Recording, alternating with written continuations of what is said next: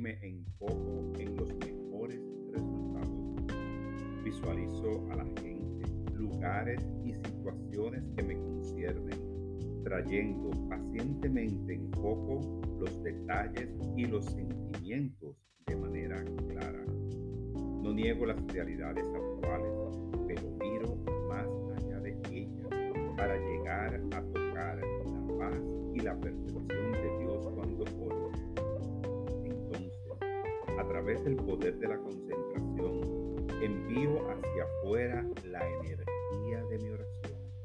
Me sereno cuando entrego mis preocupaciones a Dios y confío en los resultados divinos, que muchas veces sobrepasan lo que la mente humana puede imaginar.